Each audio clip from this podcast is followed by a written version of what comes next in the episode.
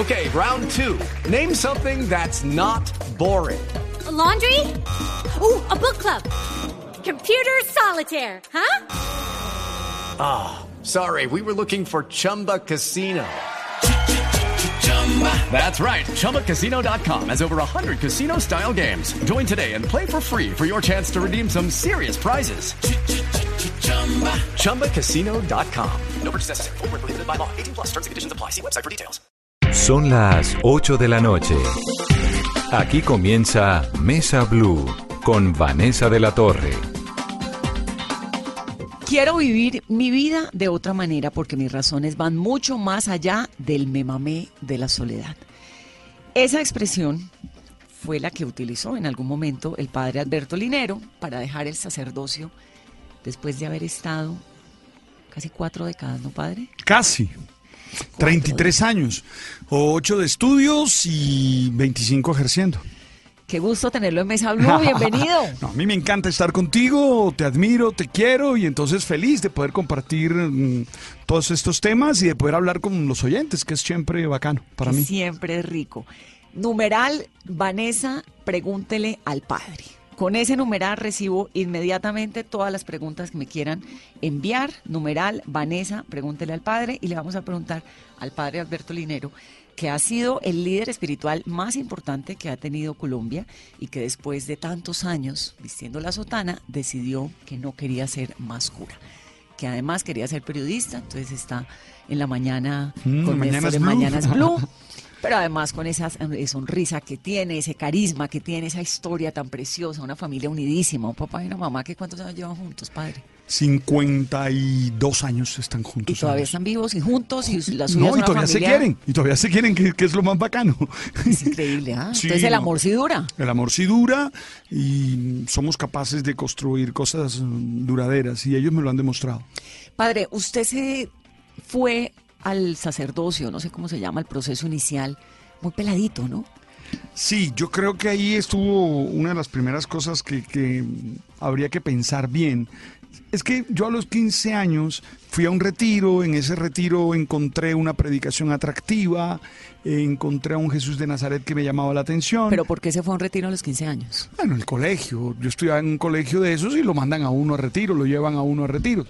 Y esas vainas siempre eran aburridas y hartas. Pero este fue una cosa especial. El cura predicó bien, el cura eh, me emocionó con la experiencia de él. Yo era un líder, eh, capitán de campo del equipo de basquetbol, eh, líder en la cuadra. Y entonces comencé a pensar que podía ser presbítero, que podía estar ahí. Y bueno, al finalizar el bachillerato, al final, de- al terminar de 16 años, ingresé a- al seminario y estuve 8 años en el seminario. ¿Cómo fue la entrada al seminario? Porque su familia es grande, papá, mamá, Y cinco hermanos. cinco hermanos. Y yo el mayor. Y usted es el único sacerdote, cura, Por favor. el único religioso de la Sí, sí, familia. por favor. Antes había Del algún- verbo ya no hay más. Había...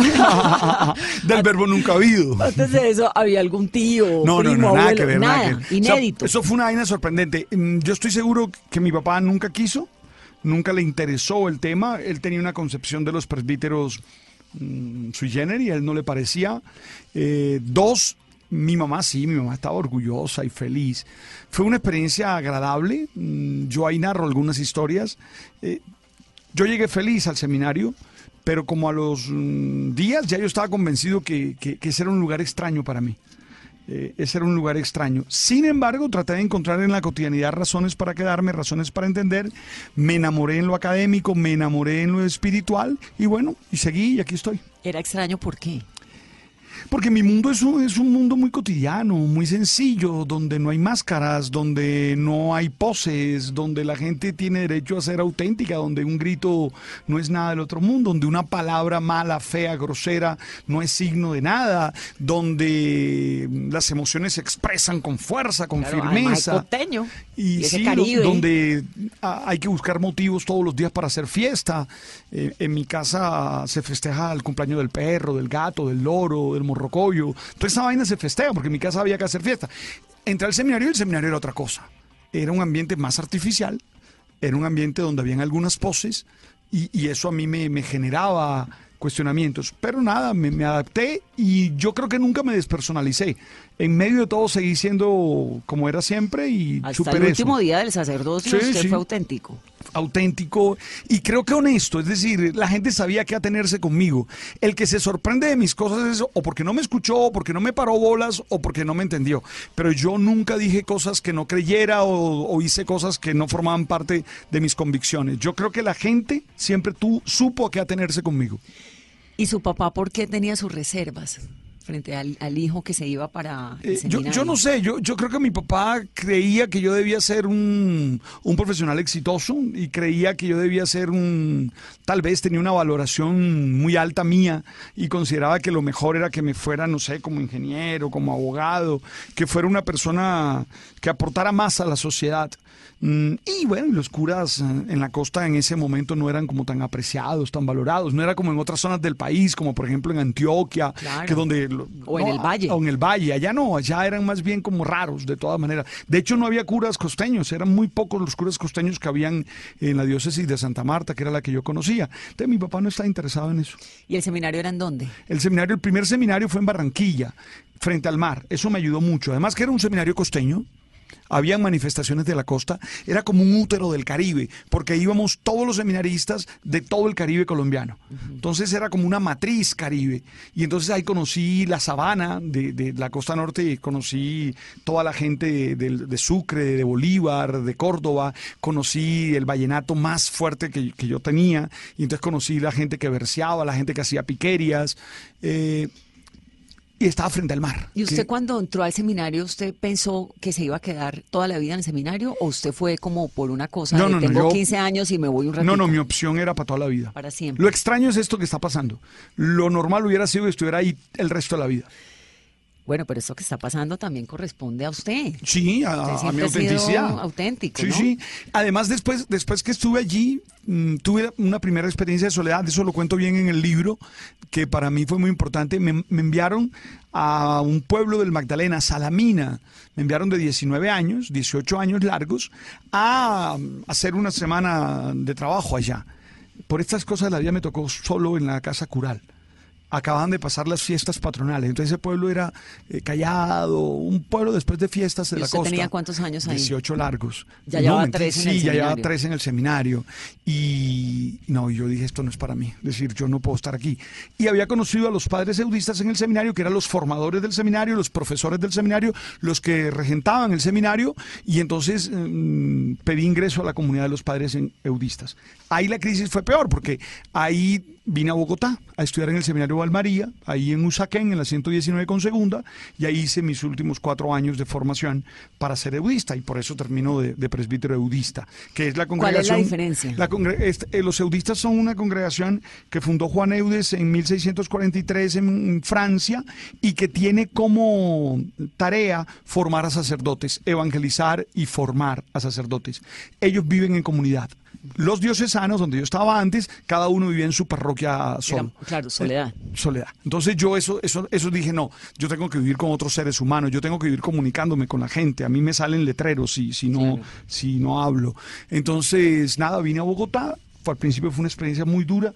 Estos manes estudiaban Hegel y estudiaban Marx sin oír a Diomedes Díaz en el fondo. Yo eso no lo pude entender. Eh, Estos tipos ve- votaban un gol y decían gloria a Dios. Y no, no, no. Yo cuando voto un gol decía otras palabras, ¿verdad?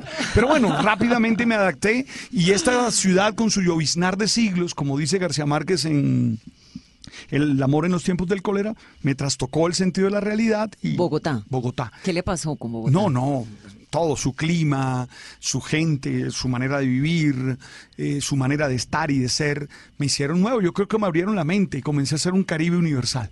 Y esa fue una experiencia linda también. Fui a la Universidad Javeriana a estudiar, me enamoré de los estudios teológicos, creo que aprendí mm, suficiente. Ahora, en el sacerdocio uno tiene la posibilidad de estudiar algo distinto a, a los estudios En mi teológicos. congregación era posible. Vamos, uno puede decir, voy- a estudiar arquitectura. En mi congregación todo eso era posible. Ah. Si encuentras que tú, que eso, después de estudiar tu teología, necesitas algo eh, que te va a realizar a ti como persona y le va a aportar a la comunidad, sí. Entonces yo fui a hacer una maestría de comunicación a la Universidad Javeriana, porque a mí me interesaban los medios, desde chiquito me interesaban los Eso medios. le quería preguntar, ¿de dónde sale esta cosa de los medios? Porque en su Yo- familia tampoco había Tampoco periodistas. hay periodistas. Yo, pero mi abuela era una consumidora de radio, una consumidora de radio así como casi que obsesiva. De Su abuela que- fue un personaje bien importante en su vida, ¿no? Claro, claro, ella la adoro.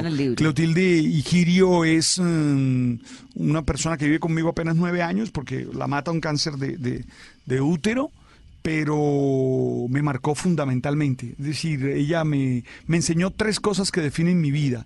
Ella me enseñó una experiencia de Dios bastante macondiana.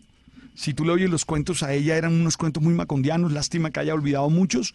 Eh, segundo, ella me enseñó el amor a, los medios, a la radio. Ella era una mujer eh, que estaba atenta a la radio. Y tercero, ella, ella sabía contar. Sus palabras venían untadas de ese salitre de, de, de ciénaga, de ese salitre de macondo.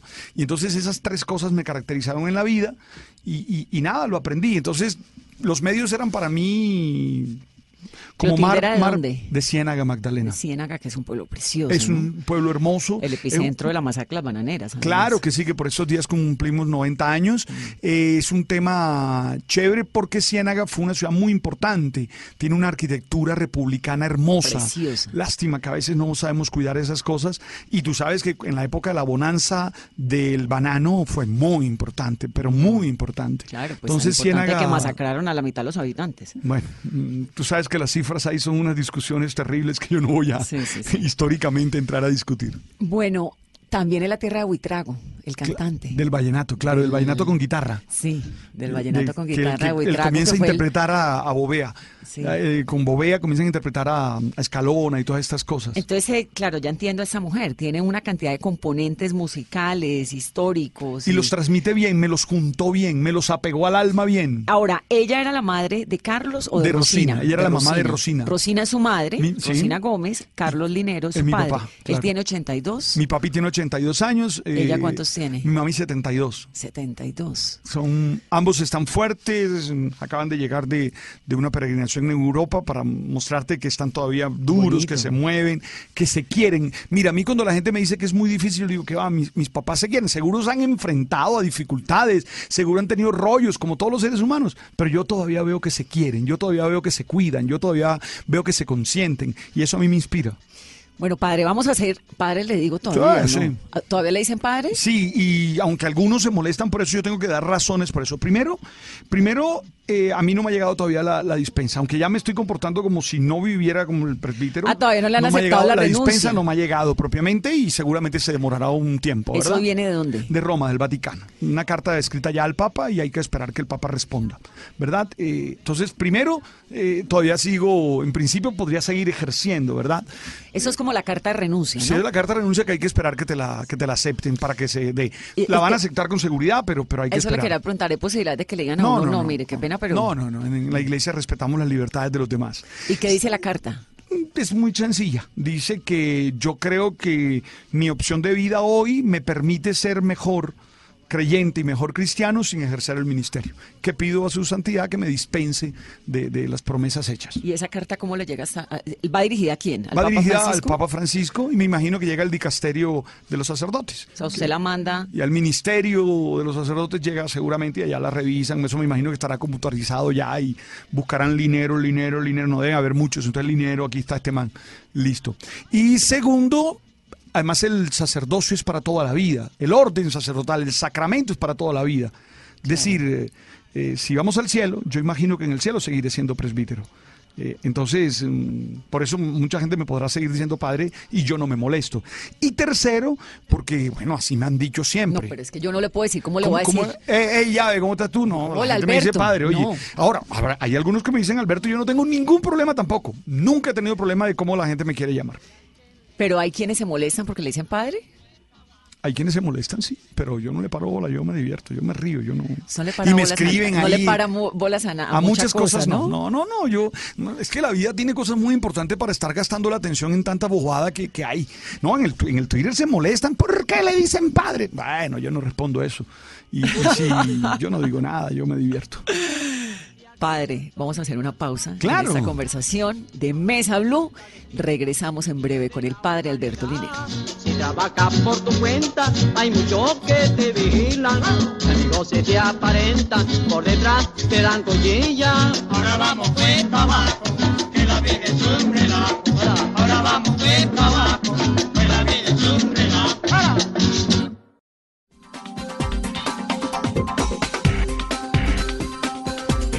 Numeral, Vanessa, pregúntele al padre. Ya le voy a preguntar todo lo que me están diciendo que le pregunten, que todos sabemos qué es. Entonces ya, ahí voy, enseguida. Tengo que ambientar la Y entrevista yo te, voy a, primero. yo te voy a responder, no te preocupes. O sea, ambientar la Sure, cosa. Además, sure. porque me parece importante que la gente conozca al padre Linero. Está lanzando su libro, Mi vida de otra manera, en la cual incluye una carta escrita a mano, una carta muy sentida del padre. Es de Editorial Planeta. Este libro sale, pues, después de la renuncia, ¿no? Mira, ese, ese libro fue el libro que yo no pensé escribir. No, no estaba en mis planes escribir ¿Usted ese hace libro. cuánto tiempo quería dejar de ser sacerdote? Yo, yo he venido en crisis, en los últimos cuatro años yo he estado en crisis. Últimos cuatro años yo he estado en crisis. Esto es una cosa que he macerado bien, que he orado suficientemente, que he conversado suficientemente con mi director espiritual. Esto no fue un embeleco, esto no fue que de la noche a la mañana, ay, yo quiero cambiar. No, no, no. Quien me conoce sabe que pienso la vida y que la macero. ¿Quién es su líder espiritual? Porque padre usted es Diego el líder Jaramillo. espiritual de la mitad de Colombia. Yo siempre tuve con el padre Diego Jaramillo esa relación. El padre Diego Jaramillo, que es el, presidente del Minuto de Dios, fue la persona que más me ha influenciado en mi vida ministerial. Esta crisis de la que me habla, que fue en los últimos cuatro años, pues obviamente por las consecuencias que, que- que- que- por lo que significó, supongo que es la crisis más dura que ha tenido en su vida espiritual. Pero antes de eso, ¿tuvo alguna? ¿La de soledad que me estaba contando? Varias, varias crisis. Primero, cuando murió mi abuela, no pude entender cómo, cómo la- se muere la gente buena. Peleaba con Dios y le decía, tanta viejita que hay en la calle que no la quiere nadie y no se mueren y se va a morir mi abuela. O sea, yo tenía nueve años y ese era mi cuestionamiento. Pues tengo que decirte que esa era la crisis. Bueno, pues le tengo que decir que mi papá se murió cuando yo tenía treinta y pico de años y, y decía, tanto señor por ahí que hay, ¿por qué no se muere otro? Tenía que morirse mi ¿El papá. mío? Bueno, claro, es lo mismo que yo me pregunté. Esa fue mi primera crisis. La segunda crisis fue entrar al seminario y descubrir que no era un mundo como el que yo me imaginaba. ¿Usted qué se imaginaba? Ángeles. Yo suponía que esa vaina estaba llena de ángeles. Yo me imaginé que el único pecador iba a ser yo. Y, y no, y resulta que yo era el menos. Entonces, no, crisis he tenido muchas, pero esta ha sido la más dura. Y, y te voy a decir, la voy a, a trabajar desde cuatro variables esta crisis. Primero tuve una crisis de soledad. Y esto no fue ausencia de Dios. Que le quede claro a todo el mundo, mi problema no es con Dios. Mi problema... Usted con Dios está bien. No tengo ningún lío. Mi problema es que no puedo vivir solo. Entonces, mientras tuve hermanos con los cuales conectarme, hermanos con los cuales construir cosas, fui feliz. Pero llegó un momento en el que todo termina siendo eh, vainas formales, pero no hay encuentros personales, no hay interés por el otro. Cuando me di cuenta que nadie estaba interesado en mí, ¿En el sacerdocio? dentro, dentro de la iglesia, dentro. ¿Usted vivía en dónde? Eh, en el Minuto de Dios con dos sacerdotes más. Eh, que por distintas razones, bueno, antes, antes cometieron el error de enviarme a vivir a Tenjo, porque eso fue un error, en- enviarme a vivir a Tenjo, eh, ca- solo. Puedo decir que solo. ¿A los cuántos años? ¿Hace cuánto fue eso? Eso hace tres años, ¿verdad? Ah, Ahí comenzó el lío. Ahí comenzó el lío. Porque era soledad. Ahí sí era soledad. Entonces, ¿qué pasó? Eh, Yo, yo necesito que, in- interesarme en los otros y que los otros se interesen en mí. Es decir, yo necesito tener gente con la cual conversar de verdad, mirar a los ojos y, y- y no ver transparencia, sino ver seres humanos. Claro. Y, y aquí comencé a sentirme eh, Físicamente solo. físicamente, existencialmente solo. Pues predicaba en Brasil 50 mil personas. Y regresaba a casa y en casa no había nadie. Y cuando digo nadie, es nadie. ¿Con quién cenar? No, no, cenar solo, que a mí me pareció una desgracia. Había veces que prefería acostarme sin, sin cenar, porque esa de cenar solo es muy, muy harto. Y usted imagino que se toma su vinito. ¿En qué va? Yo he sido más bien eh, genovevo. Yo más bien he sido muy genovevo. Eh, lo que pasa es que mi, en mi ambiente, mi ambiente es muy etílico. Y entonces la única manera de dar testimonio en un ambiente etílico era que yo no fuera tan etílico. Entonces nunca lo fui, ¿Qué nunca lo ambiente es necesité. etílico? ¿El de los El- sacerdotes? no, el de mi casa. Ah, el en mi casa, casa. hay fiesta y whisky y hay Ah, claro. roncaña por todo. Claro, Entonces, de la eh, costa. Sí, un fría van, frías vienen. Entonces yo no podía vivir así. Frías Entonces, son cervezas se- para los oyentes Afri, en- afri. Para los oyentes en otras regiones de Colombia. Y entonces, y entonces nada, entonces yo no podía vivir así. Eh, entonces por eso no tomo, no, no tomaba casi, pero sí me gusta cantar un vallenato, sí me gusta armar una parranda, sí me gusta eso, y, y comencé a sentirme solo. Eso es lo primero. Lo segundo, comencé a sentir que los relatos, que la narrativa de la iglesia ya no me decían completamente lo que yo era. No porque estuvieran equivocados, sino porque no me ¿Qué decían a mí. Ya te estoy hablando ya del lenguaje que usábamos, por ejemplo, del ejercicio evangelizador que Pero su hacíamos. lenguaje siempre ha sido muy El cercano, muy coloquial. Pero eso me muy- generaba muchas polémicas, pero eso me generaba mucho ¿Adentro rechazo, iglesia? claro, mucho rechazo. tan- Hay una cantidad de, de obispos y de curas que estaban felices de que yo me salga. O sea, lo que pasa es que estamos acostumbrados a los formalismos. Ah, no, mentira, un poco Tom estuvo diciendo bien hecho, hacía rato que se tenía que ir. pues él era muy mundano, él era, él, él lo atraparon los medios, que va, Eh, eh, ya no coincidíamos y tengo que decirlo mirando a los ojos y no se los digo como un reclamo, los entiendo y los valoro. Son narrativas distintas. Alguno hasta, hasta juzgó mi experiencia espiritual, que sería algo que ni Dios hace. Es que él oraba muy, muy poco. Ya no me coincidía con eso. Ya yo no coincidía ¿Y en con algún eso. episodio le dijeron? Lo llamaron como, a, mire, sí. venga, pórtese Y yo mamaba gallo, y yo me reía. Y a mí me tienes que dar argumentos y, conmigo tienes que discutir teología. A mí no me puedes salir diciendo, no digas esto. ¿Y por qué? Vamos, estudiámoslo en la Biblia, estudiámoslo en el magisterio de la iglesia. Porque yo no he sido hereje. Es decir, y eso sí lo discuto con quien sea y como sea, se sube a la palestra, a la cátedra y discutimos teología, porque yo creo que lo que he dicho y lo que he hecho es está metido en la comunión con la iglesia. Pero es que además usted va, mejor dicho, usted saca la cara por una iglesia que ha, ha estado en una crisis muy profunda y que de alguna forma el, el- el Papa Francisco Eso lo logró, crees tú. logró fresquear. ¿no? Eso lo crees tú, Vani. Yo no creo que la- los, mis superiores, yo no creo que la iglesia lo crea. Yo Pero la no iglesia, lo creo. o sea, nunca se han dado cuenta de que es que está una crisis de no acercamiento creo. con la gente. no, que porque no cuando se uno se da cuenta que está en crisis, cambia. Claro. Y, y a mí los hechos me muestran es que no hemos querido cambiar luego. Entonces, como institución no nos hemos dado cuenta. Estamos, lo peor es que estamos convencidos que lo estamos haciendo bien. Están convencidos usted, ¿no? No, ya no, ya no, ya yo ya. Pero usted adentro de la iglesia Ya yo sabía. ya. Sí, claro. Y entonces, claro que sí. Yo, es que estábamos muy lejos de la gente. Claro. Es que estamos muy lejos de la gente. Nuestros problemas no son los problemas de la gente. Nuestras homilías no le dicen nada a la vida diaria de la gente. Es que nosotros estamos hablando de la teofanía escatológica que sustenta radicalmente la ontologicidad del ser. no y la gente está nadie. lo entiende. Y la Claro. gente está hablando de cómo comer mañana y de cómo so- so- eh, soportar o, la relación de pareja. Que es de lo que usted habla con, a través. Por eso terminé hablando de todas esas cosas, porque yo decía, tengo que conectarme con la gente. Mi primera tesis de maestría fue comunicación existencial. Y ahí comencé a entender que tenía que haber una comunicación de los sí mismos, diría Jasper, de, de- de, eh, de los corazones, de, de las esencias. Entonces, por eso me esforcé. Esa era la segunda crisis. La tercera crisis me dio muy duro, me dio muy duro que tengamos relatos que, hombre, que le hacen daño a la gente. ¿Como cuáles? Eh, por ejemplo, y, y eso está bien explicado en el libro Mi vida de otra manera. Eh, por ejemplo, a, a mí me duele todo lo que todo lo que decimos contra los homosexuales, por ejemplo. Yo, mm, mi condición sexual es hetero, ¿verdad? Pero yo no me creo mejor que nadie porque yo intento usar mis genitales de una manera distinta como los otros lo usan. Pero además y perdóneme que sea así de claro, ¿no? Sí. Y, y yo, yo- yo- mi- el discurso que hacemos es un discurso durísimo contra ellos. Durísimo. Y, y yo digo, ¿eso es lo que haría Jesús? Yo no escuché a Jesús hablando así de las personas que parecen diferentes. En algún momento el Papa Francisco trató de suavizarlo. Recuerde que se acuerda cuando dijo que no, ¿quién soy yo para juzgarlo? Regresando en un avión, en una entrevista. Viaje, sí. Eh, bueno, Pero no lo, no lo abrazaron todos. Pero claro, y, y- Yo ya sé que muchos me van a sacar textos bíblicos y me van a enseguida en, en redes, me deben estar ya acabando. No tengo no, el todo lo a mi mano. contrario, mire, numeral, Vanessa, pregúntele al padre. Pregúntele al padre, pregúntele al padre, le sí. está- no, sabe, la gente está siendo muy amable. Eh, no, me- y me van a decir cosas, me van a, a restregar textos bíblicos y todo. Pero cuando quiera damos esa discusión también. Pero a mí no me parece, o sea, eh, las personas que tienen una condición homosexual sufren mucho por esta sociedad, es por esta durísima. sociedad Sí. tan como es. Hay- Ah, yo hay- creo que hay que ser, hay, hay que entender que son seres humanos normales y no podemos hacer de la religión un látigo para dañarlos. Eso yo no lo puedo entender. Pero además voy a decir algo que puede ser escandaloso cuando eso no coincide con algunos hermanos míos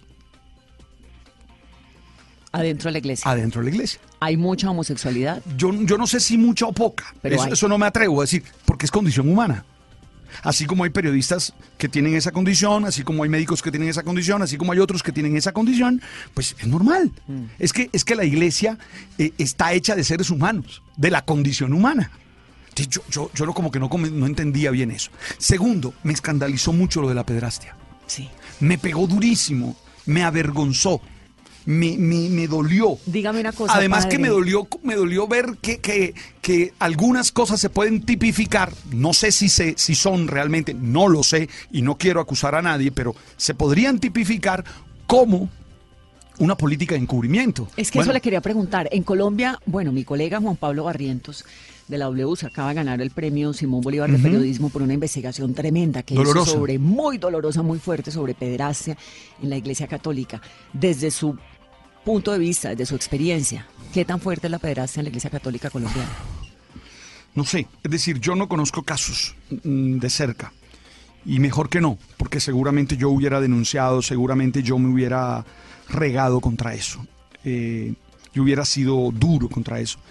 Pero lo que uno escucha es que hay casos. Yo no sé si son muchos o pocos. E- eso me duele. Eso nos avergüenza. Yo sé que no es institucional. Yo sé que no es un, yo sé que no es un, una- un requisito. Sé que no. Pero creo que no hemos sido tan duros y tan firmes con eso. Históricamente. Entonces, eso me hizo crisis también. Entonces, mira, ya van tres cosas. Uno, la soledad física que yo estaba experimentando. Dos, La eh, posición eh, con la homosexualidad. Sí, y, y- y la pederastia que estaba unida. Y el tema de, de los relatos, el tema de la narrativa. Es decir, yo ya no me sentía expresado en eso. Pero cuatro, yo, yo creo que, que esto es mm, más, eh, y seguramente es mío. Yo, yo no culpo a nadie de esto. Mire, que nadie crea que yo estoy culpando a otro. Yo, la iglesia es lo mejor que me ha pasado en la vida. Eh, yo soy agradecido con la iglesia. El segundo capítulo es un capítulo de agradecimiento. Yo tengo una visión bella de la iglesia. Yo no me he ido de la iglesia católica. Yo no me voy a ir de la iglesia católica. Yo seguiré celebrando mis sacramentos y seguiré orando y seguiré siendo un católico eh, que vive y respeta a los demás.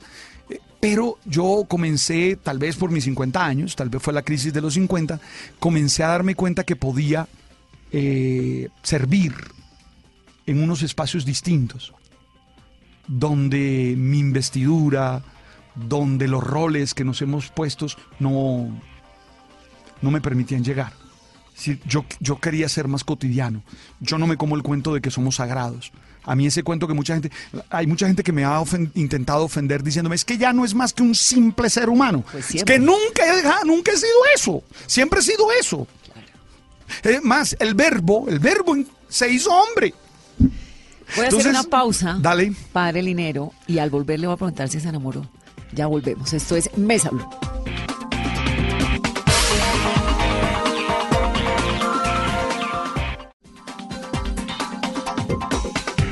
Continuamos en Mesa Blue. Vanessa, pregúntele al padre. Ese Ja, me numeral. imagino. eh. Ya veo, ahí ya cansó a ver dos preguntas. Ya las vi. Ya voy para allá. Quiero hablar del celibato, padre. Voy, voy a decir tres cosas muy puntuales del celibato. Voy a ser muy preciso. Uno, el celibato es un don de Dios que siempre va a existir en la iglesia. ¿Siempre? Siempre, va a existir Pero en la ¿por qué iglesia. hay, porque hay Dos, otras iglesias donde déjame- los curas déjame- tienen déjame- derecho a no ser célibes? Déjame, no, me- no arrincones. Entonces, uno es un don de Dios que siempre va a existir en la iglesia. Siempre va a haber hombres célibes. En la sociedad hay hombres célibes. Hay mujeres célibes. Dos, yo no creo que sea un don que vaya unido al don sacerdotal. Única y exclusivamente. Es decir, yo creo que hay gente que puede ser célibe y no tiene don y no tiene vocación sacerdotal. Y creo que hay gente que tiene vocación sacerdotal y no tiene el don del celibato. Luego, para mí, la iglesia debe, lo más pronto posible, y no soy yo quien para decir lo que debe hacer, debe poner el celibato opcional. Es decir, ¿Iglesia católica? la Iglesia Católica. Espero que el Papa Francisco, yo sería feliz que en la reunión con los presidentes de la conferencia episcopal en febrero lo dijeran y comenzáramos todo el proceso ese. Yo creo que la Iglesia Católica debe entender que los sacerdotes se pueden casar. Que habrá algunos que no, pero que habrá otros que sí. Mira lo segundo que he dicho. Creo Claro. que eh, no, no- está tiene que ser una opción abierta. Claro, tiene que ser una opción abierta. Pero es que además en los primeros 11 siglos de la Iglesia, los sacerdotes se casaban. ¿Y entonces qué pasó? No, pues eh, eh, hay tantas razones históricas, algunas pasan por la economía, otras pasan por mm, teologías, y, y- y se obligó, pero, pero en los primeros 11 siglos no fue obligatorio. De hecho, en la iglesia católica ortodoxa no es obligatorio. Es que eso le iba a preguntar, porque hay un montón de iglesias donde, bueno, el, el- el- el pastor o el sacerdote Es casado. Es casado. Los anglicanos. Los anglicanos, Claro, no, yo, ejemplo, yo creo Inglaterra. realmente que, que eso debe pasar. Porque, y eso es lo tercero que voy a decir, si nosotros no hacemos eso rápidamente, nosotros nos vamos a quedar con sacerdotes, hombre, con todo respeto digo esto, que no van a ser lo mejor de la sociedad. Escondidos. Hombre, mira lo que nos pasa hoy, mira lo que nos pasa hoy. Eh, tenemos problemas de reclutamiento. Los seminarios no están llenos, al contrario, hay muy pocos. ¿Por qué? Hombre, porque es que los muchachos de hoy tienen una sensualidad, una estética, vamos a decirlo así en, en términos kantianos, una estética distinta. Y, y tú a un pelado de hoy no le puedes decir, estos pelados que comienzan sus ejercicios eh, Eróticos, genitales entre los, mm, no sé, 13, 14 años, tú no le vas a pedir a estos muchachos a los 17, a los 18, a los 19, que sean célibes. Es que además debe ser durísimo uno Lo a los 18 años, Lo es. ¿no? Uno con hormonas. Con las hormonas a mil. uno que rompe un coco en esa edad. No, eso es una vaina complicadísima. O sea, eso es muy duro. Y lo digo yo por experiencia propia, Vani. O sea, eso. Si tú me dices a mí, Alberto, ¿fuiste célibe? Sí, fui célibe. Sí, fui célibe. Y, y la gente que me conoce lo sabe. Nadie, nadie puede decir, encontré a Alberto en tal jugada, en lo encontré mal parqueado, porque no es verdad. Ahora. Dos, me costó demasiado. Demasiado. Mucha abuelada me eché. ¿Cómo, ¿Cómo apagaba esas pasiones? Abuelada. ¿En la ducha? Y trabajo, y trabajo. ¿Me meto a la ducha y me calmo? Sí, ¿Con claro, agua abuelada, esa agua de, de caballos que hay aquí, abuelada, eso lo vuelve uno nada. Pero además estuve lleno de, de mucho trabajo. Eh, de tal manera que pudiera llegar a mi casa realmente a dormir, que no tuviera tiempo de pereciar, que no tuviera tiempo de, de ninguna práctica sexual que me, que me degenerara, que no Pero eso tuviera... también es antinatural, ¿no? no sé, pero así lo viví y lo viví gratamente, fui feliz, eh, disfruté, crecí. Mm, pero bueno, ya hoy veo, tengo otra mirada frente a eso. Ahora, si la Iglesia Católica no exigiera el celibato, Lo pensamos. Eso le iba a decir. Lo pensamos. ¿Usted seguiría siendo sacerdote? O, o el, el 5 de, de septiembre mi compañera de mesa, eh, Luz, María, Luz María Sierra, me preguntó eso y yo le dije que no. ¿Te acuerdas que estaba todo congestionado? Hoy, hoy te diría, lo pensaría, de pronto hasta sí. De pronto hasta sí. De pronto ro- volvería, no tengo ningún problema. que Porque tú- es que mi problema no es de fe. Claro. Mi problema es de, yo no vuelvo a estar más solo. Yo no vuelvo a estar ¿Está solo. feliz, padre? Sí, sí. Y, y canto vallenatos con felicidad y me puedo expresar con tranquilidad y puedo decir lo que quiera y no tengo que andar haciendo ninguna pose que nunca hice, pero que me exigían. No, y, y soy un tipo lleno de vida. ¿Sabe que me sorprendió un montón? Que, que a verse, pues es que estuvo 33 años en el sacerdocio, dándose unas peleas constantes con usted mismo, con el erotismo, con la iglesia católica, con la forma como predicaba, con todo, y ya cuando está del otro lado dice, bueno, yo ya hice esto, ahora me voy. Eso me, me llamó un montón la Sí. atención, ¿me entiende? Eso Como- forma parte de las contradicciones de la vida, ¿sabes? porque se dio una peleadura, Sí. por lo que me ha sí, contado, Me ¿no? dieron mucho garrote. No friegue, de mí han dicho de todo. De mí han dicho de todo. Eh, al interior. mm, ¿Sabes que, eso, ¿Sabes que eso me confirmó más? Cuando leí a hermanos sacerdotes o vi en videos a hermanos sacerdotes tratándome tan duro y quemándome y apilando leña al estilo de Torquemada para de, de la Inquisición para quemarme. Yo, yo me confirmé que no me debía quedar, ¿sabes? Si ellos lo que buscaban con eso era que yo me quedaba, lo que hicieron fue echarme, porque yo dije, si estos manes que hablan del amor hacen esto, yo no quiero estar cerca. Claro. Yo no quiero estar cerca. Ahora- yo, yo no quiero apilar el, ¿A leña quién- para quemar a nadie. ¿A quién le comentó la decisión? Eh, rápidamente, lo primero fue hablar con mi mamá, que es una mujer sabia. Ahí, ahí digo lo que me dijo. en el libro lo digo. Mi mamá me dijo, 72 mira, mi mamá me dijo, hey, mira, si tú a los 50 años no sabes qué quieres hacer, te crié mal. Tú tienes 50 años, haz lo que quieras. Además que yo no te llevé agarrado de la mano para que te metieras allá. Tampoco te voy a agarrar de la mano para que te quedes. Sé libre. Usted Eso fue, dijo pero Rosina. usted fue que le dijo, No, mamá, yo fui le dije, pensando. Rosina, estoy en este plan, estoy pensando esto, estoy planeando esto, no sé qué, quién- qué piensas, y así lo dijo.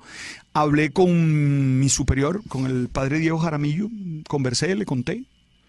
Eh, ¿Qué le dijo?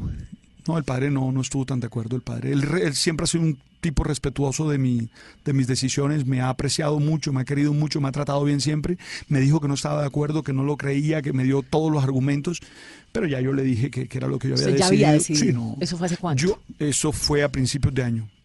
Yo a principios de año ya le había dicho al padre que yo no, que este no era mi viaje, que ese año sabático iba para otro lado porque yo no Y llevaban estas cuatro años. llevaba en este sí Duro. batallando, ese dragón era fuerte. Eso le iba a preguntar, tuvo que haber sido... Muy duro, muy duro. Emocionalmente muy desgastante, Desgastante, claro que sí. Pero comencé a no sentirme. Es que jugar en un equipo en el que no te pasen el balón es muy complejo. ¡Ey, ey, ey, man! Aquí estoy, aquí estoy. Y no pasaban el balón. Entonces en la próxima, aquí estoy, dale, dale. Y no pasaban el balón ahí. Que jueguen ustedes solos. Yo, yo me voy para mi casa. Claro. Y, y- y eso era duro, pero, pero bueno, así es la vida. Y, y así lo entendí, y así lo viví. Y ese día, eh, bueno, la, digamos, nos enteramos porque usted se lo cuenta a una amiga periodista, Claro, ¿no? se lo cuento a una amiga periodista en una entrevista. Eh, en una entrevista que ella es una muy buena amiga mía, eh, yo le tengo todo el cariño del mundo. eh, yo sabía que eso iba a salir al aire, pero habíamos quedado en que yo- me mostraba la entrevista a mí. Y yo esperaba ahí leer y matizar y mirar las cosas bien. Sin embargo, cuando ella manda el tema al Heraldo, el Heraldo se chivea a sí mismo. ¿Te acuerdas? El Heraldo se chivea a sí mismo, porque el Heraldo dice, tenemos esta noticia, mañana sacamos la entrevista. Claro. Ahí, ahí fue la- por eso yo no estaba preparado. No porque ella teni- haya tenido mala, mala ética, porque ella haya, no, no, al contrario, yo de ella no, tengo es la que era mejor. una noticia muy grande. Sí, claro, y yo Ahora, le tengo ¿usted todo el aprecio del cómo mundo. planeaba hacerlo, contarlo? Yo, yo, yo quería escribir así, yo hubiera querido que, que- que el- cuando yo hubiera tomado esa decisión, yo, el libro estuviera fuera, porque ahí están todas las razones, todas las preguntas que me han hecho están allí. Están ahí. Lean, lean ahí está, y está bien escrito, bien meditado ¿Usted ya lo venía escribiendo? En la cabeza. Yo todos los libros los escribo primero en la cabeza, los termino en la cabeza y cuando los tengo terminados en la cabeza me, me siento al computador. Es decir, yo cuando me siento al computador ya tengo más o menos lo- todo lo que tengo que decir en la cabeza. Claro. Yo ni rumiando y rumiando y rumiando. Esto, esto no va saliendo así. Entonces, yo sabía que iba a decir me mamé. Yo sabía que lo iba a decir. Pero yo no, pero como no había preparado, es que me Es cogieron. que lo cogió muy de... Sí, me dieron con los pantalones y se abajo. des- La- descolocó el agua poco. estaba lejos. Me cogieron con el agua lejos. Entonces, ahí sí. Entonces, no, no, no, como que no reaccioné y yo soy muy emocional. Entonces, eh, quedé muy impactado emocionalmente, tuve miedo. eh, lo- mi primera reacción fue de miedo, mi primera reacción también fue de ira, eh, porque me cogieron así. Mm, Entonces, no sabía. Entonces, yo sí sabía que iba a decir me mamé. Yo sí sabía que la canción de Adolfo Pacheco, eh, Me rindo majestad, iba a estar. Voy a vivir mi vida de, otra, otra manera. manera. Eso. Voy a seguir quemándola de otro modo. Para cuando envejezca, antes que muera, no viva solo. Voy a vivir la vida de otra manera. Voy a seguir quemándola de otro modo. Cuando envejezca, antes que muera, no viva solo. No viva solo. No viva solo. Oye, yo sabía que eso era, era, era el himno mío, ya, ya yo lo había encontrado y ya, ya me decía, sabía que lo iba a usar, sabía que lo iba a expresar con un vallenato, porque, bueno, al- algo de pedagogía sé. Sé que esas cosas incrustadas en un relato o en una canción tienen más recordación. Y entonces, pues nada. Bueno, pasó y Néstor me hace la entrevista sale muy humana. Yo creo que es de las entrevistas Pues más, más chéveres que ¿No? me han dicho y lloré, eh, puse a llorar un poco gente y nada. Y listo, con toda. Ahora, padre, ¿se enamoró? Mira, yo, yo tengo que ser claro, mi crisis no es consecuencia de un enamoramiento. O sea, con todo respeto lo digo, ninguna vieja, por muy linda que fuera, iba a tener el poder sobre mí de sacarme del ministerio. Ténganlo claro, mi crisis no fue fruto de un enamoramiento. Es decir, yo no, yo no te puedo decir eso porque sería falso. Yo estaba desenamorado, que es distinto y que es peor. Si tú me preguntas, Alberto, ¿estabas enamorado o no? El provincial me lo preguntó, mi jefe me lo preguntó. Yo le dije, no, yo estoy desenamorado, Que es, que es más triste y más doloroso. Si tú me dices hoy, ¿te gusta alguna vieja? Sí. Si tú me preguntas qué nombre, no te la voy a dar. Si tú me dices, No, no Alberto, me te, vamos, interesa, te no. vamos a pescar, te voy a decir no, porque no tengo nada todavía. Y, y cuando lo tenga, lo voy a contar. Pero sí. No, pero además usted está en todo su derecho a enamorarse y de es quien un dato quiera. privado. Total, a mí Es que me importa privado. quién es. Sí, no, pero, pero es que la gente es así. La gente anda husmeando y No, preguntando. pues le sacaron un video bailando por Ah, allá. Eso, eso me dolió mucho, ¿sabes? Sabes que eso sí me dolió, me pegó muy duro. Primero porque esa es la prueba, esa es la prueba de que la gente es malvada. Mm. Y a mí me duele la condición humana de la gente perversa. Porque yo todavía soy ingenuo y creo en la gente Porque buena. es bueno. Eh, eh, ahí estamos en la fiesta de los 50 años de mis papás. Fue, un- fue uno de los días más alegres de mi vida. Le pude cumplir el sueño a mis papás de llevarle a, do- a Alfredo Gutiérrez, su Michael Jackson.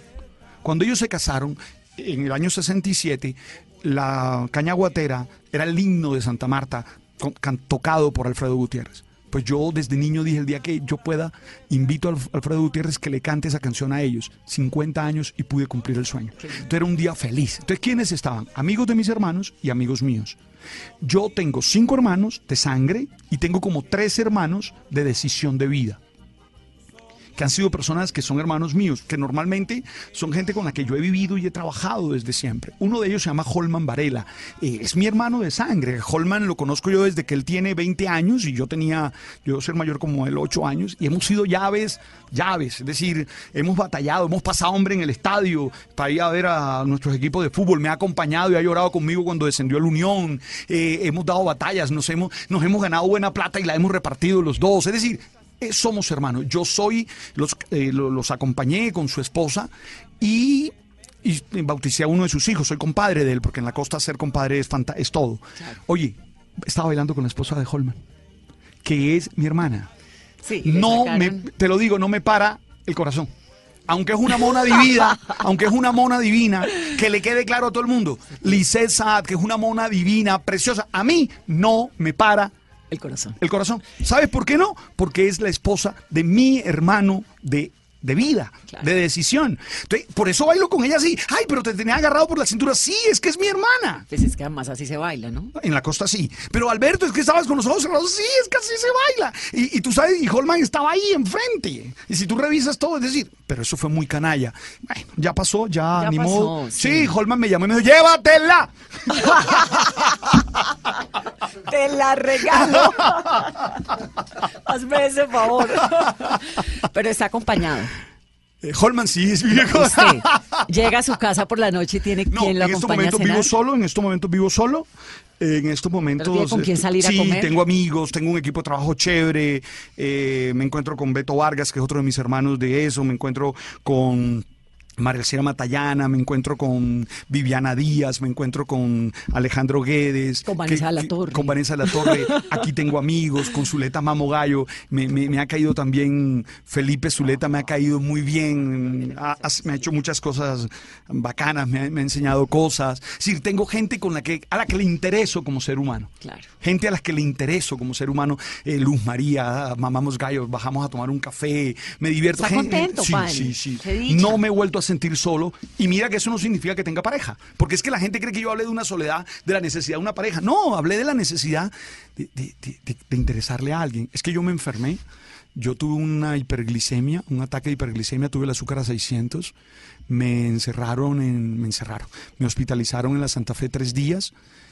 Y la primera noche no, no, no tenía quien me cuidara. Ay, no. Eso me hace llorar. Si sigo contándote eso me pongo a llorar, porque no tenía quien me cuidara. No tenía quien me cuidara. Alberto Linero Gómez, quien tiene 2.900.000 seguidores en Twitter, quien tiene 900.000 seguidores en Instagram, quien tiene 1.100.000 en Facebook, quien ha llenado estadios en toda Hispanoamérica. en México, En Brasil, Colombia. en Brasil 50.000, 60.000 Sí, personas. sí. No tenía quien lo cuidara ese día. ¿Qué me tocó hacer? Mario Fonseca, mi, mi conductor, mi escolta, mi amigo, todas esas cosas. Eh, pero Mario, no te puedes quedar porque tú tienes tu familia, tú no te vas a quedar conmigo. Entonces Beto Vargas, Carlos Alberto Vargas, que es otro de mis hermanos, ella ve, me puedes cuidar porque estoy, estoy acá en cuidados intermedios. Porque tienen miedo de que esto sea algo grave o que me haya dañado algún órgano la subida de, de azúcar. Y, bro, dicen que, que tengo que tener a alguien. Ay, no. Entonces, bro, yo voy. Claro. Entonces, claro, entonces yo, un man de, de 48 años llamando a Rosina, Rosina, tú puedes venirme a cuidar. No, Y mi mamá ya no de está. 71 Eh, años. Arrancó, subió en un avión y se vino. Sí. Esas cosas no las cuento, pero eso me marcó mucho y eso yo dije, esto no me vuelve a pasar. Pues padre, que no le vuelva a pasar, que tenga con quien comer todas las noches y ojalá levantarse por las mañanas, Sí, claro. con quien bailar, con quien Claro, y reírse, voy a, y voy a tener una mujer, claro que sí. Y a, lo que, y a los que están llorando y preguntando, voy a tener una mujer, todavía Pero no la tengo, pero apenas la tenga, se, la- se las voy a presentar. Y aquí la me diga. Alberto, ¿qué estándar va a tener? Me, la que me guste. Yo no sé si va a ser alta, flaca, ¿Qué gorda. tipo de mujer le gusta? La que me gusta. Es decir, yo no creo en los estándares. Yo creo en la que me gusta. Va a tener que ser inteligente, va a tener que ser romper esquemas y va a tener que aguantarse a alguien tan raro como yo, porque soy raro. Es decir, soy medio cura todavía y medio eso. Entonces, es una vaina rara. Padre, qué dicha tenerlo Oye, te aquí. quiero, tú sabes que te quiero mucho. Yo también te y quiero. te expreso y te todo mi cariño. Y, Además y- te admiro mucho por Gracias. valiente, por irreverente, por seguir la libertad, por llenar los vacíos de tantas personas que lo seguimos, que lo escuchamos, por ser, por ponerle cara a la iglesia de una forma muy humana. Ok. Gracias y de verdad. Nada, que- y gracias por, gracias por invitarme y nada, no olviden el libro Mi Se vida de otra manera. Mi vida de otra manera. Cómprenlo. Claro. y, y así tú sabes. Además viene con eh, Eh, No, esa cajita es para ti. Ah, bueno. Esa cajita es para ti nada más. Eso es una cajita que tiene unas claves de cómo reinventarse. Tips para reinventarse. Ah, bueno, me encantó. La mala noticia es que estás en crisis. La buena noticia es que estás en crisis. Me gusta. Padre, gracias. Un beso. Bienvenidos siempre. Y ustedes que tengan una muy feliz noche. Gracias por escucharnos y gracias por acompañarnos en esta nueva Mesa Blue entre semana. En un ranchito solo no hay alegría y los amigos todos se van, se van. En un ranchito solo la noche es fría y los amigos todos se van, se van. Ahí se van, se van. Ahí se van, se van. Ahí se van, se van. Ahí se van, se van.